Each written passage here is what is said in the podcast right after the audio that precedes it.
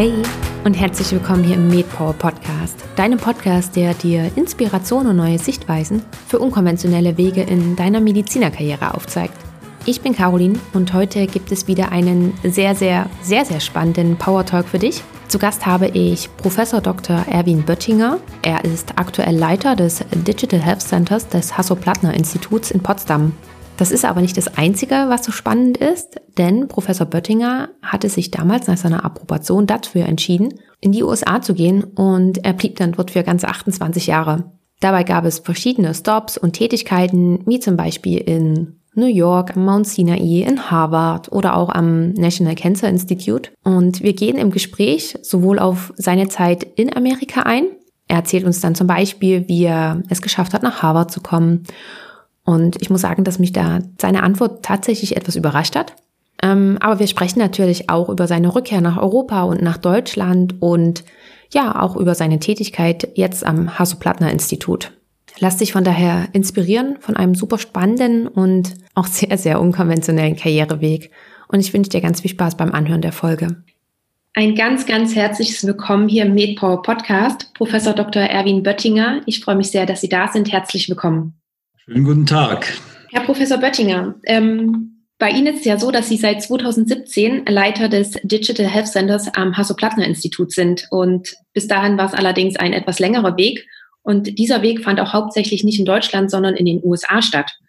Bevor wir darauf zu sprechen kommen, was genau Sie am Hasso-Plattner-Institut machen, was Ihre Aufgaben sind, möchte ich gern damit einsteigen, nämlich mit der Frage, wie kam es denn, dass Sie sich nach Ihrem Medizinstudium und nach Ihrer Promotion hier in Deutschland dafür entschieden haben, in die USA zu gehen? Und das müssen wir vielleicht auch noch mit sagen, das war ja noch vor der Wende 1987. Wie, wie kam es dazu? Ja, das war vor der Wende klar. Und wie kam es dazu? Also die während meiner Gymnasialzeit und hin zum Abitur nach dem Abitur und dann in das Medizinstudium hinein, damals äh, an der Friedrich-Alexander-Universität in Erlangen-Nürnberg, war ich schon immer fasziniert äh, von USA, äh, und insbesondere von Boston, Harvard, New York, den großen Zentren, auch Kalifornien natürlich. Und ähm, ich hatte dann äh, den Schluss gefasst, äh, ein Semester zu pausieren während des Medizinstudiums. Das war dann schon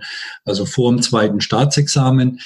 Ähm, die Audience hier kann sich ja äh, kann ja darauf Bezug nehmen, erstes, zweites Staatsexamen und so weiter. Ähm, und äh, da wollte ich mal dann eine Tour quer durch die USA machen, war sechs äh, Monate äh, da unterwegs. Wie gesagt, von Maine bis äh, San Diego, äh, von Seattle bis Miami, alles angesehen. Unter anderem äh, zwei Monate Formulatur an der Washington University in St. Louis und das war 1984. Ähm, und ähm, da war ich dann als, als ähm, sogenannter, in, nicht Intern, sondern ähm, Student, ähm, Formulant, ähm, Teil eines Teams, ähm, wie das in den USA in der Assistenzarztausbildung, Weiterbildung so organisiert ist. Es gibt da die Interns, das sind die Assistenzärzte im ersten Jahr, dann gibt es die Residents, das sind die Assistenzärzte im zweiten Jahr. Jeder Resident hat zwei Interns und die Interns haben so einige Studenten, ähm, äh, Medizinstudenten aus der Medical School dort und dann eben Externe wie mich. Und äh, die sind so als Teams unterwegs und dann gibt es jeden Morgen äh, noch äh, also ein Morning Report, wo alle Teams zusammenkommen und mit dem Chief Resident die ganze ähm, das, die Entwicklung des letzten Tages und vor allem der letzten Nacht aus dem Dienst besprechen. Die Aufnahmen, die gekommen sind, werden besprochen und äh, und es gibt dann nach diesem Morning Report äh, den, den Attending Report, Attending Rounds, wo der Chief Resident das Team mit den zwei Interns und allen Studenten mit einem ähm, Ober Oberarzt sozusagen äh, wirklich über die Stationen gehen und alles anschauen, die, die, ähm, die, die aufgenommenen Fortschritt, also die, wie sich das entwickelt bei den Patienten, die schon länger da sind.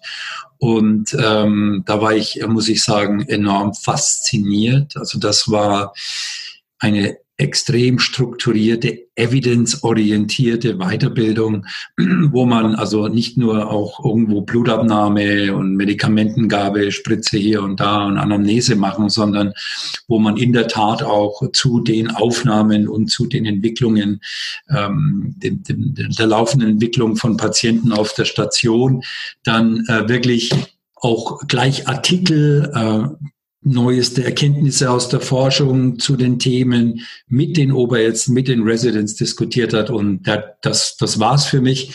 Also da war die Entscheidung dann getroffen nach diesen zwei Monaten Formulatur.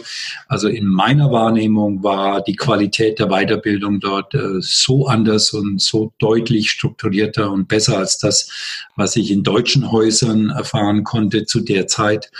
Und ähm, dann ging es eigentlich nur noch darum, äh, nach dem Studium eine äh, adäquate Stelle äh, für Internship Residency zu finden. Das ist mir gelungen in New York und ähm, die Erfahrung hat sich dann dort auch sehr positiv in New York zwischen 87 und 90 entwickelt als Assistenzarzt, als Resident und dann ging es nach Harvard und zum National Cancer Institute. Und dann stehen einem schon alle Möglichkeiten offen und das äh, muss ich sagen nach wie vor war die richtige Entscheidung ähm, und ähm, ich bereue nicht in die USA gegangen zu sein. Im Gegenteil, ich habe dort so viel gelernt und äh, bringe jetzt auch äh, diese doch etwas andere Herangehensweise und Sichtweise immer wieder in ähm, Diskussionen und auch in der Ausbildung und so weiter, also Plattner Institut ein.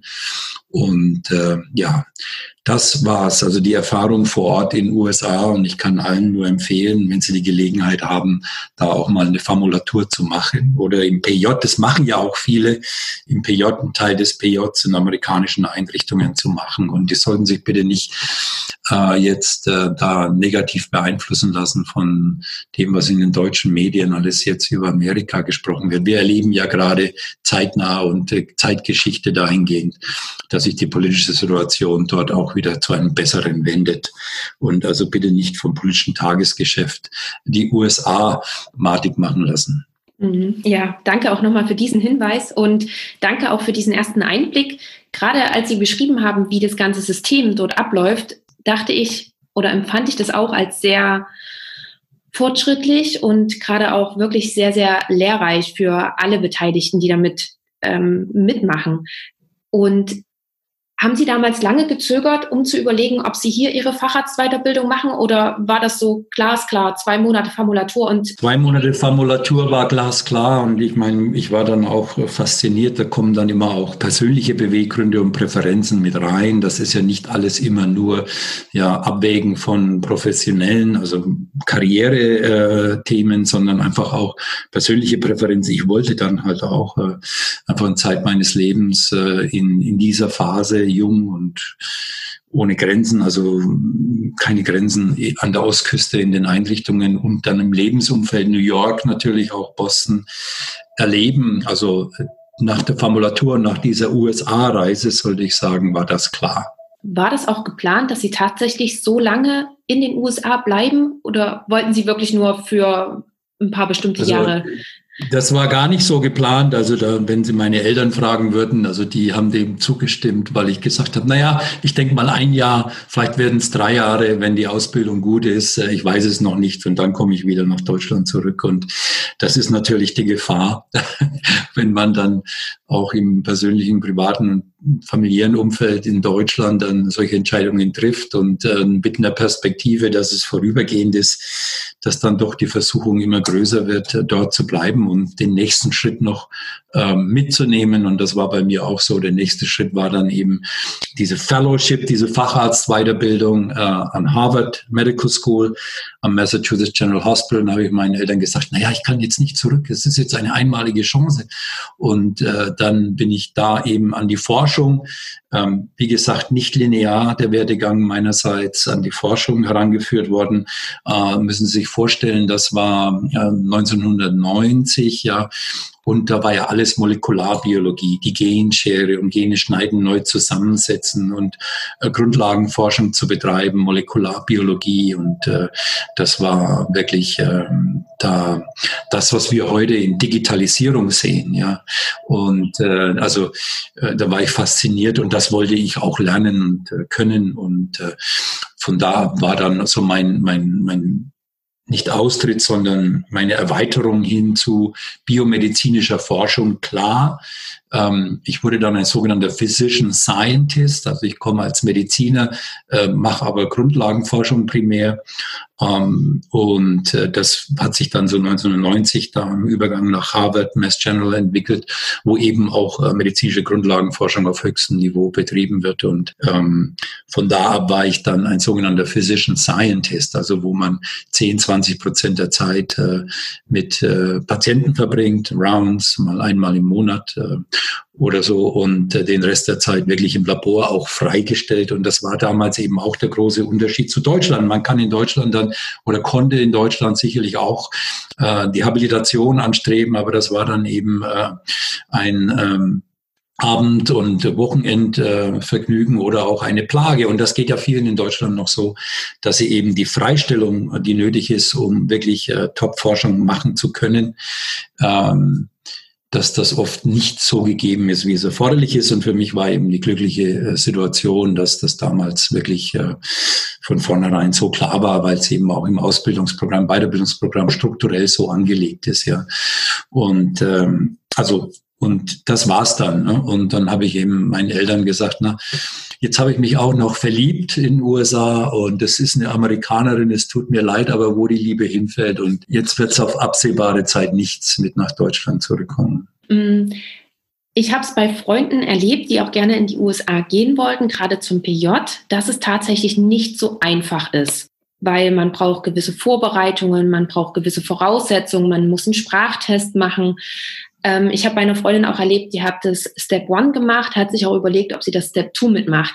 Wie war das damals bei Ihnen? Haben Sie Step One, Step Two auch noch mit nachgeholt oder war das damals ich noch gar nicht nötig? Damals schon, also ich bin ja dann von der USA-Reise zurückgekommen mich wieder eingegliedert, war dann ein Semester hinterher. Es sind ja auch immer schon die ganzen ähm, you know, Freunde und Freundinnen, die man da gewonnen hat im Verlauf des Studiums. Dann klingt man ein Semester aus, ist dann hinterher. Und, aber ich habe dann sofort äh, die Vorbereitung für das zweite Staatsexamen damals, was damals voll Multiple Choice war, ähm, habe ich damit verknüpft, mich auch parallel auf das FMT IMS vorzubereiten und habe dann beide Teile gleichzeitig parallel zum zweiten Staatsexamen auch gleich hinter mich gebracht und äh, bestanden und gut abgeschlossen, so dass ich dann alle Voraussetzungen hatte, in USA auch über PJ hinaus dann mich für äh, Residencies und Assistenzarztstellen bewerben zu können. Können Sie uns auch einmal noch bitte in diese Zeit reinholen, als Sie dann in die USA gegangen sind? Wie war das auch mit klar, sie hatten ja schon ein paar Kontakte, ganz einfach, weil sie vorher schon da waren. Aber wie war das auch so dieses Einfinden in die erste neue Arbeitsstelle? Und äh, wahrscheinlich ist auch die Tätigkeit an sich beziehungsweise der Arbeitsalltag, Sie haben ihn vorhin schon beschrieben, der ist auch ein ganz anderer und da ist wahrscheinlich auch die Einstellung zur Arbeit nochmal eine ganz andere als hier bei uns in Deutschland. Wie war das auch für Sie? Ja, es, es war eine, eine sehr große Umstellung ähm, und man muss sich das so vorstellen, in den USA wird ja nicht so, Stelle wird frei und dann wird die besetzt und das ist im Ermessen äh, des Abteilungsleiters oder Chefarzt. Und ähm, es ist ja dort ganz anders. Es gibt ja das sogenannte Matching-Programm. Also es wird immer zum 1. Juli fängt ein neues Jahr an. Alle Stellen im Programm werden zum 1. Juli neu besetzt, weil dann und jährlich äh, geht man dann einen Schritt, Schritt weiter. Das ist wie eine Klasse, ja, wie eine Schulklasse geht man einen Schritt weiter. Und ich bin dann da äh, 87 nach New York gekommen äh, mit einem Monat Verspätung in diese Klasse, die Internship Class. Das waren dann 30 äh, Kolleginnen und Kollegen, die gleichzeitig an angefangen hatten, ja. Und da reingekommen und man entwickelt dann eben auch, weil alle auf dem gleichen Level sind, ja, ähm, sehr schnell Netzwerke und, ähm, und man, man trifft sich auch und man hat die gleichen Themen und äh, fühlt sich sehr viel mehr Teil einer Gruppe, die da durchgeht. Und das war nicht einfach. Man hatte jeden, jede dritte Nacht Nachtdienst, teilweise kein Schlaf, nächsten Tag bis äh, spät Nachmittag weiter im Dienst und so. Das war schon nicht einfach. Die Wochenenddienste waren mitunter schwer. Man musste viel Handarbeit verrichten, also Färbungen in der Mikrobiologie und alles Mögliche. Und äh, es war eine große Umstellung, ähm, aber es war für mich sehr ansprechend, ja, weil man eben Teil einer, einer, einer, einer Gruppe war, die alle auf dem gleichen Level äh, in dieses Programm äh, hineingekommen sind und wo alle die Aussicht hatten, über drei Jahre geht's jetzt für uns Jahr für Jahr voran. Ja, Im zweiten Jahr ist man dann, sind wir gemeinsam Residents, dann haben wir zwei Interns, die wir beaufsichtigen und man wird dann so weitergeführt. Also das ähm, die Umstellung natürlich auch in das amerikanische Gesundheitssystem. Es funktioniert ja doch sehr anders als das deutsche, hat viele Stärken im Vergleich zum deutschen, aber auch, muss ich ganz klar sagen, viele, viele und eklatante Schwächen im Vergleich zum deutschen System. Da müssen wir jetzt heute nicht drauf eingehen. Das hat mit Versicherung und Ungleichheit zu tun und vielen anderen Themen. Was damals natürlich auch noch bezeichnend war, ich kam an eine äh, Institution, wo äh, da äh, über 50 Prozent der Betten mit äh, HIV-Patienten belegt waren. AIDS, die Epidemic in New York, ja. Und da war dann die Gay-Community und dann äh, auch die zunehmend äh, aus dem äh, Drug Addiction, IBD, äh, also intravenöse Drug Users Milieu, die haben dann alle HIV-Virus und da gab es noch keinen Cocktail, ja, gab es noch keine Reverse Transcriptase Inhibitor. Und das war dann eben eine ein, ein, eine Erfahrung, ähm, da reinzukommen. 50 Prozent der Patienten eine ganz neue Erkrankung, von der man noch nie was gehört hat, wo es jetzt erst darauf ankam, neue Therapien zu finden, um ähm, das Sterben durch diese Erkrankung, war ja damals ein Todesurteil für junge Menschen, ähm, dass man eben das verhindern konnte. Und ein Stück weit äh, erinnert mich das ein bisschen an Corona, also wo wir heute natürlich eine ganz andere Ausgangssituation haben. Das ist eine Pandemie, ganz andere Modalität dieser, dieser Infektionskrankheit, aber eben auch, wenn Corona-Patienten äh, eine schwere Form der Erkrankung äh, durchleiden und die dann ja auch leider Gottes oft äh, und häufig noch tödlich ausgehen kann. Und wir eben nicht wissen, was die, unter, die, die, die zugrunde liegenden Pathomechanismen sind, wir eben keine spezifischen Therapeutika zur Hand haben. Also das war damals auch so eine Erfahrung. Und das zeigt, dass die Medizin also nicht statisch ist, sondern sich immer weiterentwickelt und alle gut beraten sich, sind, immer bereit zu sein, dass immer wieder neue Erreger, neue Mechanismen, neue äh, Probleme und Herausforderungen auftreten können. Genauso wenig wie wir jetzt Corona verstehen und spezifische Therapien haben, mit Hochdruck darauf hinarbeiten, war das damals eben HIV.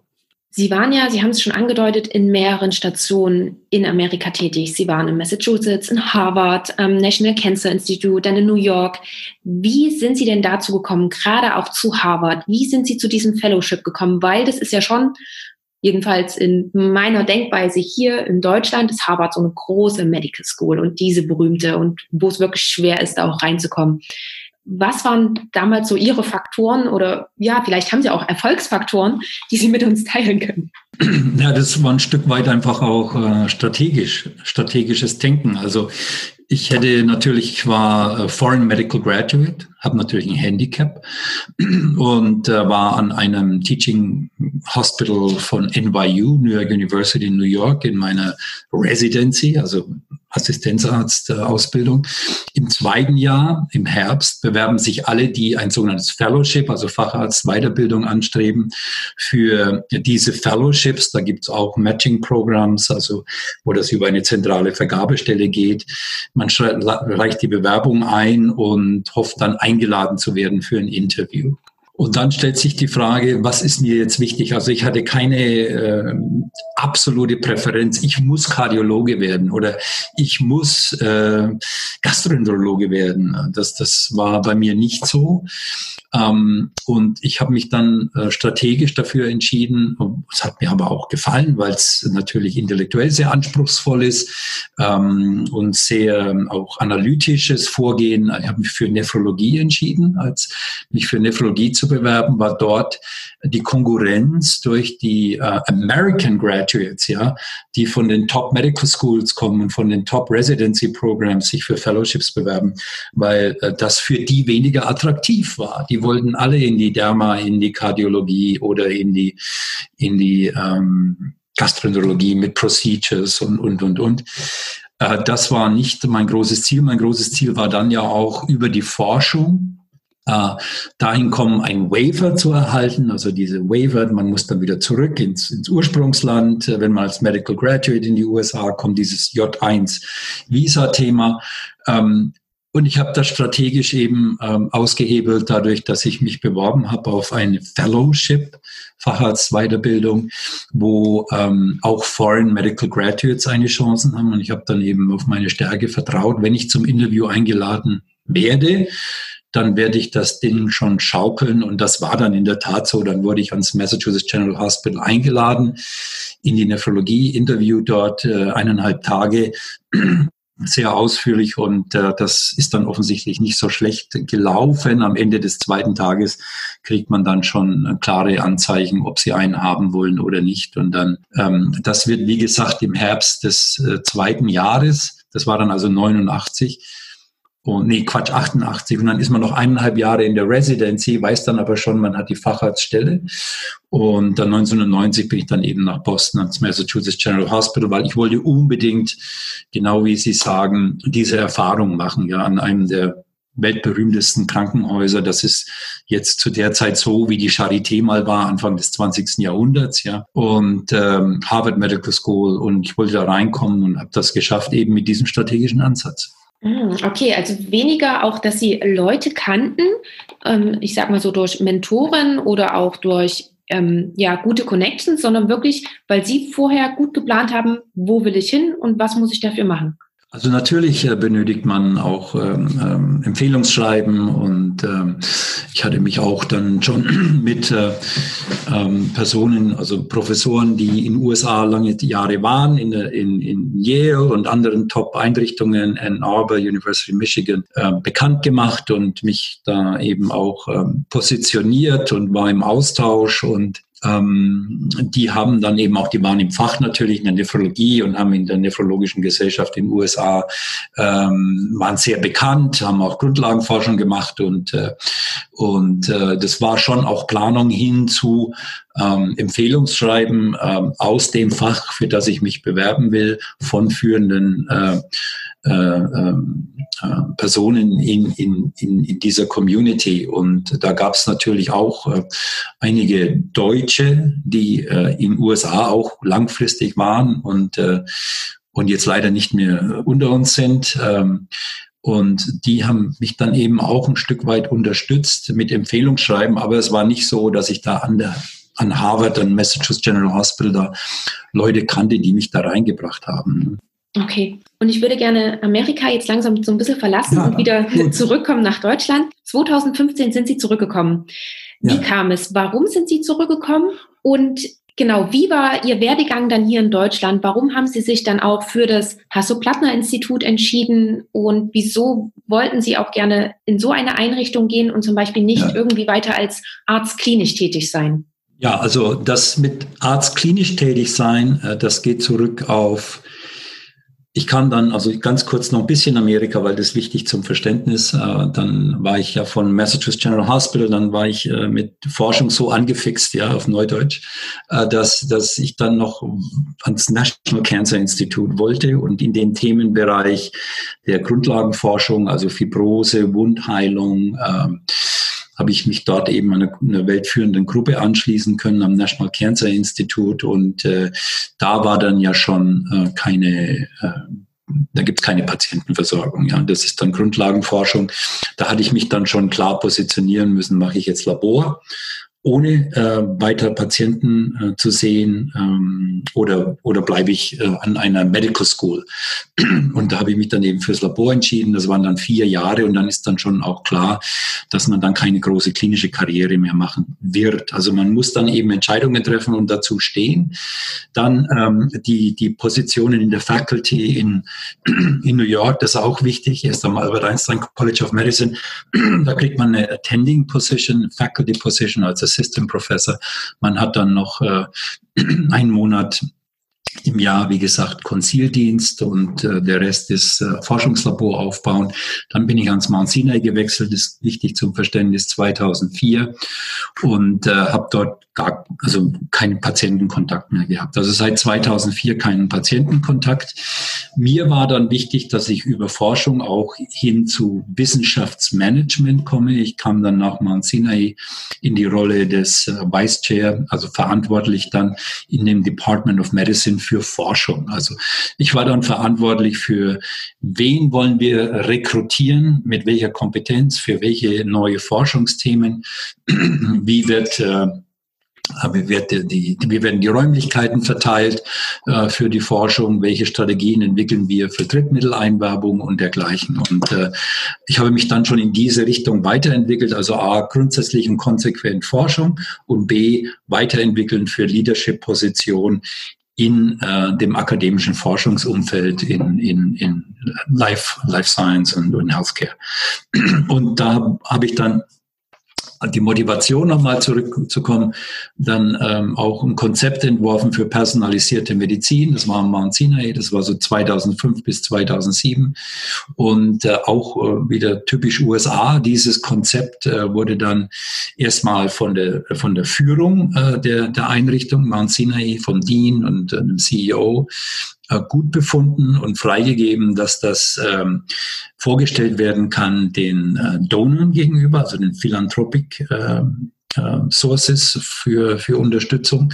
Und das hat dann eben dahingehend geklappt, dass äh, ich dann äh, das Institut für äh, personalisierte Medizin gründen könnte, konnte mit 15 Millionen äh, Gift, eine, eine, eine Donation von der Bronfman Philanthropy, Charles Bronfman, mit dem ich dann auch persönlich äh, sehr be gut bekannt wurde. Das habe ich dann 2007 bis 2015 gemacht, in den USA viel äh, Management-Erfahrung und Leadership-Erfahrung äh, mir angeeignet. Das war ein sehr erfolgreiches Endeavor. Und dann stellt sich die Frage, was jetzt? Dann waren dann meine Söhne schon jetzt im College in den USA, aus dem Haus. Äh, persönlich äh, war ich dann auch frei, äh, ging durch eine Scheidung meiner Frau und dann weiter in den USA bleiben oder nochmal was ganz Neues machen. Da war ich dann schon 28 Jahre in den USA oder zurück nach Deutschland, zurück nach Europa. Und äh, da habe ich dann ganz konsequent schon äh, mir Gedanken gemacht zu Opportunitäten, Gelegenheiten in Deutschland und da insbesondere in Berlin. Und dann kam eben die Gelegenheit, äh, die äh, Geschäftsführung, CEO äh, des Berlin Institutes of Health, das Sie ja auch kennen, Berlin Institut für Gesundheitsforschung zu übernehmen. Und das war's dann. Das war dann die Gelegenheit, auf die ich gewartet habe, um nochmal ähm, in Deutschland, in Europa ähm, was zu bewegen, was zu entwickeln. Das war dann die Motivation, nach Deutschland zurückzukommen. Also auch wieder einmal in der Karriereweiterentwicklung will man in dem System bleiben. Äh, in USA, das wäre dann Chairman gewesen, wäre dann Dean gewesen, Dekan und so.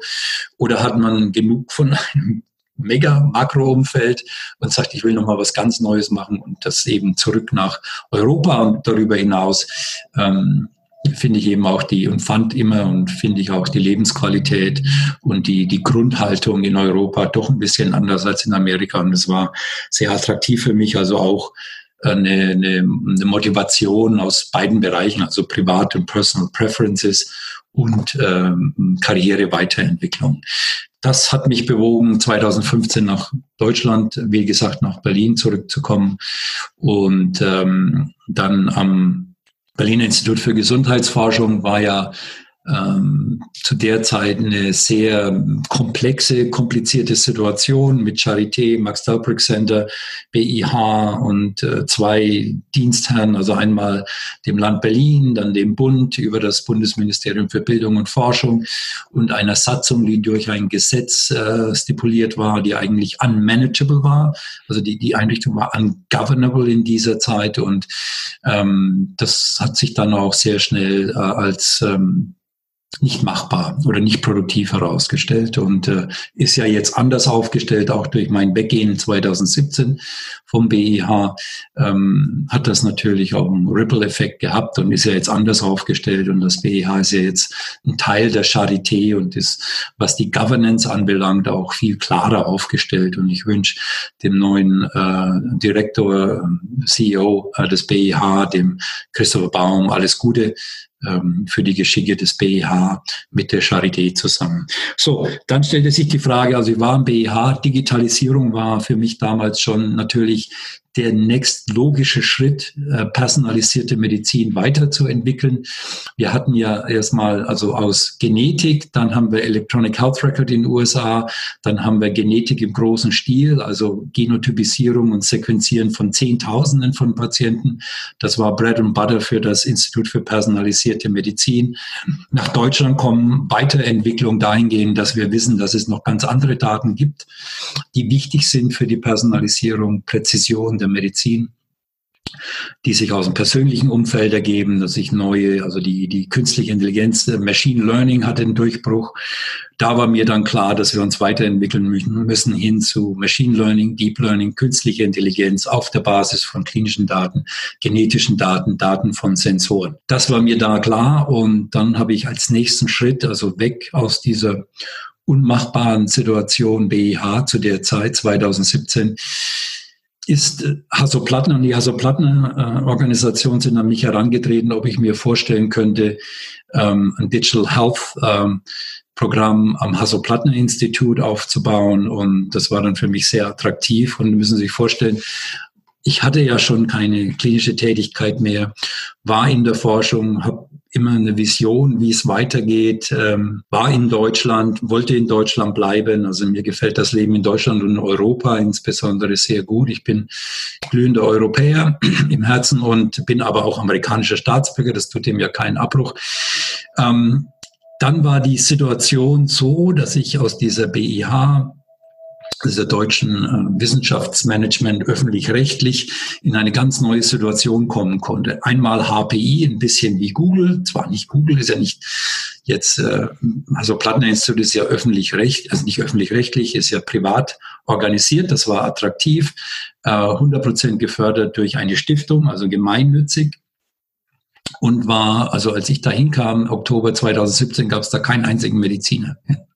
Und die Kollegen in der Fakultät waren alles Informatiker. Und ich kam da hin und ich habe mich so ein bisschen gefühlt, so jetzt gehe ich mit meinem medizinischen Hintergrund und wissenschaftlichen Hintergrund, wie es war wie nach Google gehen, wie zu Google gehen. Und äh, Sie wissen ja, dass äh, Apple und Google und die großen Techies ähm, auch SAP und andere mittlerweile sehr viele Talente und motivierte Personen aus der medizinischen Karriereschiene abwerben in diese Tech-Schiene, äh, Weiterentwicklung zu digitaler Medizin. Und das ist ja bei Google Verily jetzt äh, geleitet von Medizinern und, und vielen anderen Microsoft. Es gibt enormes Potenzial für Mediziner, sich in diese Richtung zu entwickeln.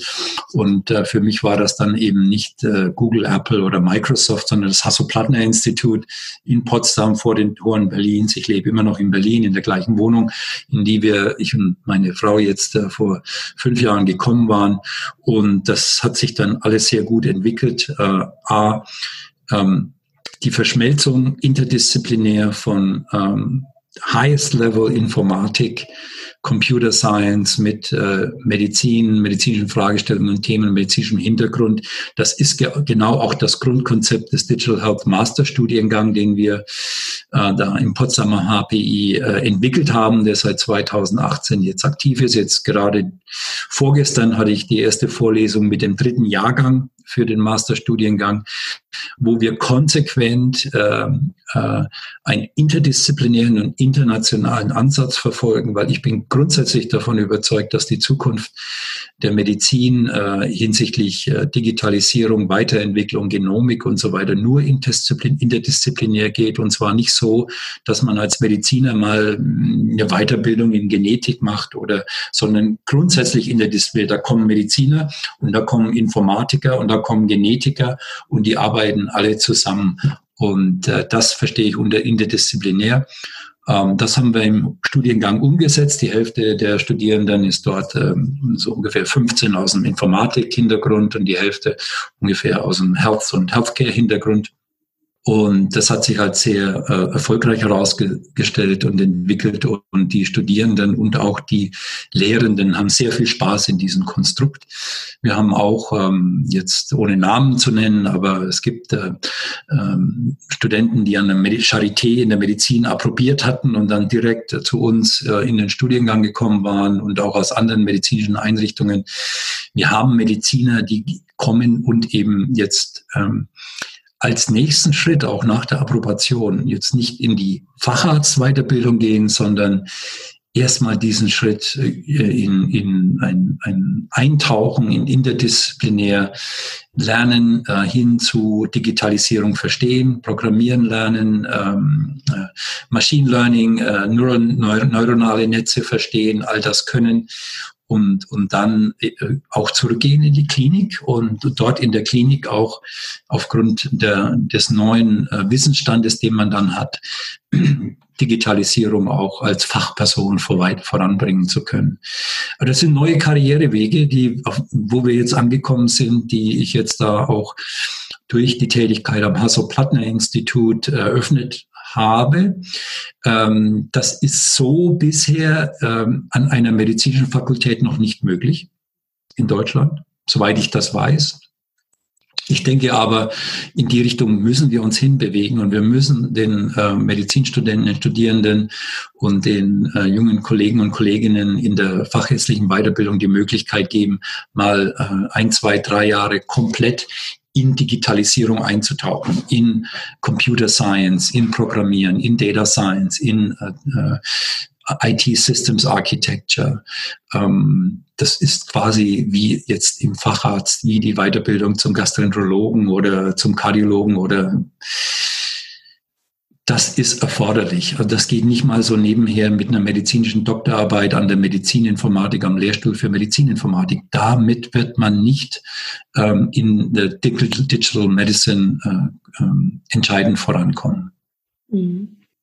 Das waren jetzt gerade nochmal so ganz, ganz viele Informationen und vor allen Dingen danke auch nochmal für den letzten Teil. Alle, die sich dafür interessieren, ich würde natürlich das Hasso-Plattner-Institut mit in die Shownotes verlinken und wer da näher in diese Richtung gehen möchte, kann sich auf der Seite dann natürlich auch noch das alles näher anschauen, gegebenenfalls auch bewerben für so einen Studiengang. Ähm, und danke vor allen Dingen auch für also, diesen Einblick. Ja, natürlich. Ja.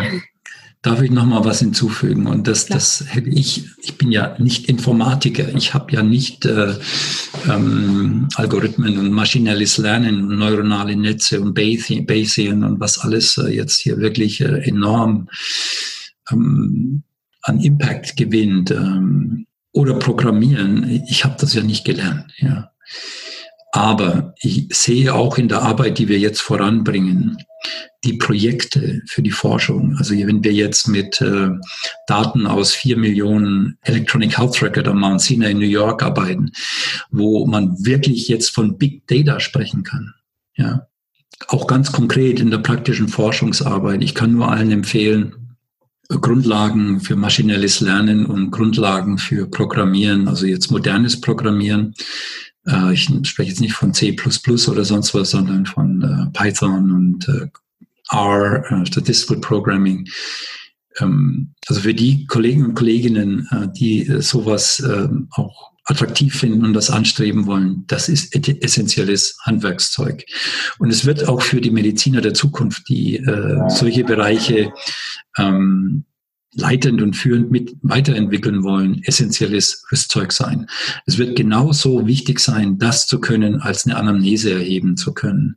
Und äh, diesen Gedanken wollte ich einfach auch hier nochmal weitergeben aus meiner Sicht. Also ich bin jetzt 60 und mache auch, bemühe mich, aber für die, die ganz am Anfang stehen, äh, das ist äh, für die Zukunft äh, der Medizin, ähm, die wir uns vorstellen, genauso wichtig wie eine Anamnese erheben zu können.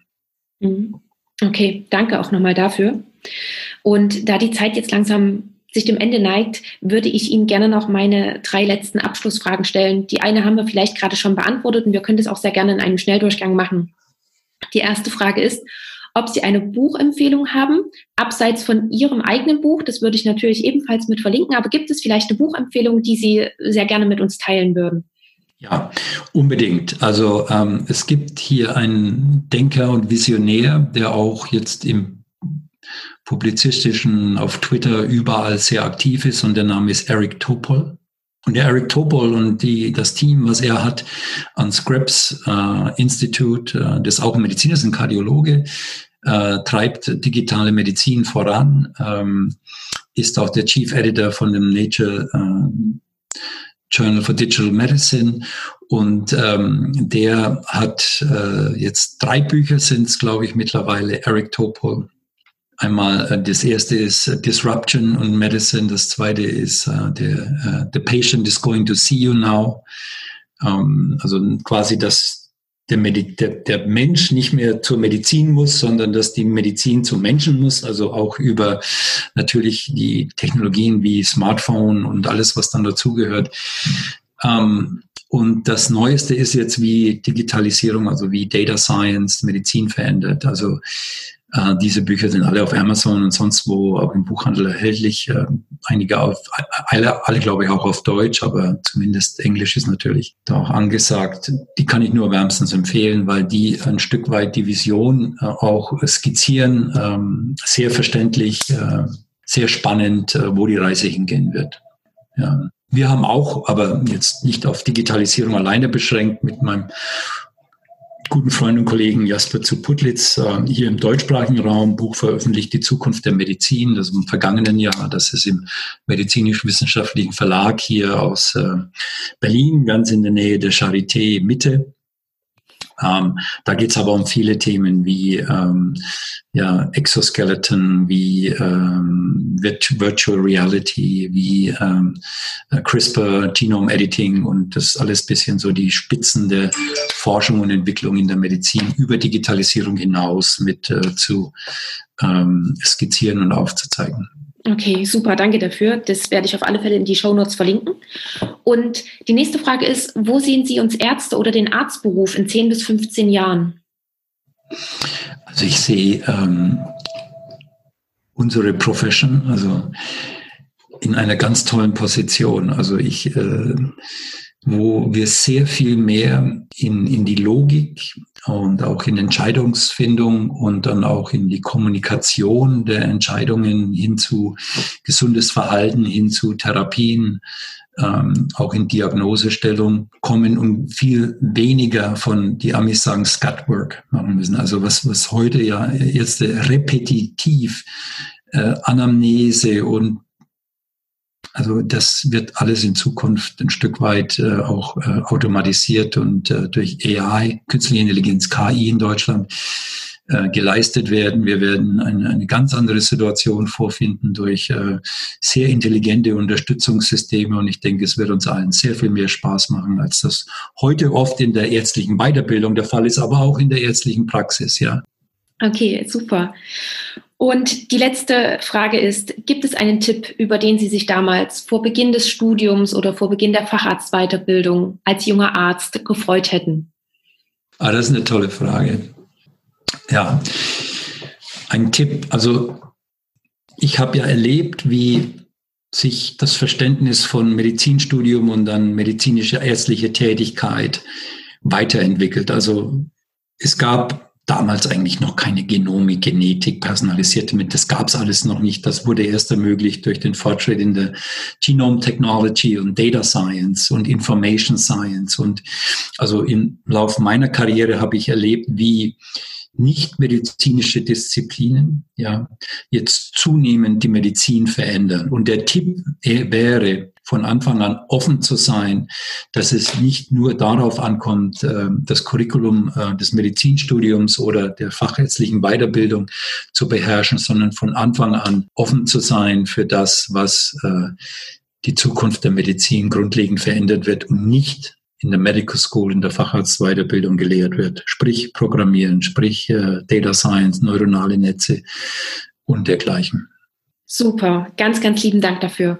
Und ein ganz, ganz herzliches Dankeschön dafür, dass Sie sich die Zeit genommen haben und uns an Ihrem ja doch recht unkonventionellen Karriereweg haben teilhaben lassen, dass Sie uns diese Einblicke gegeben haben. Und ja, herzlichen Dank dafür.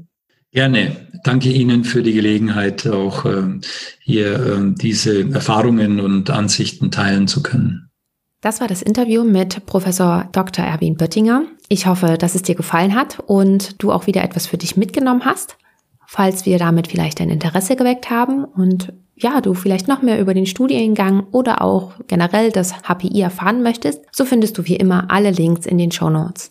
Außerdem kann ich dir dazu auch nur den Power Talk Nummer 35 hm, müsste das glaube ich sein, mit Jonas Bitt empfehlen, denn er hat sich eben nach seiner Approbation dafür entschieden, zum HPI zu gehen und in dem Interview mit ihm erfährst du noch etwas mehr über den, den Studiengang.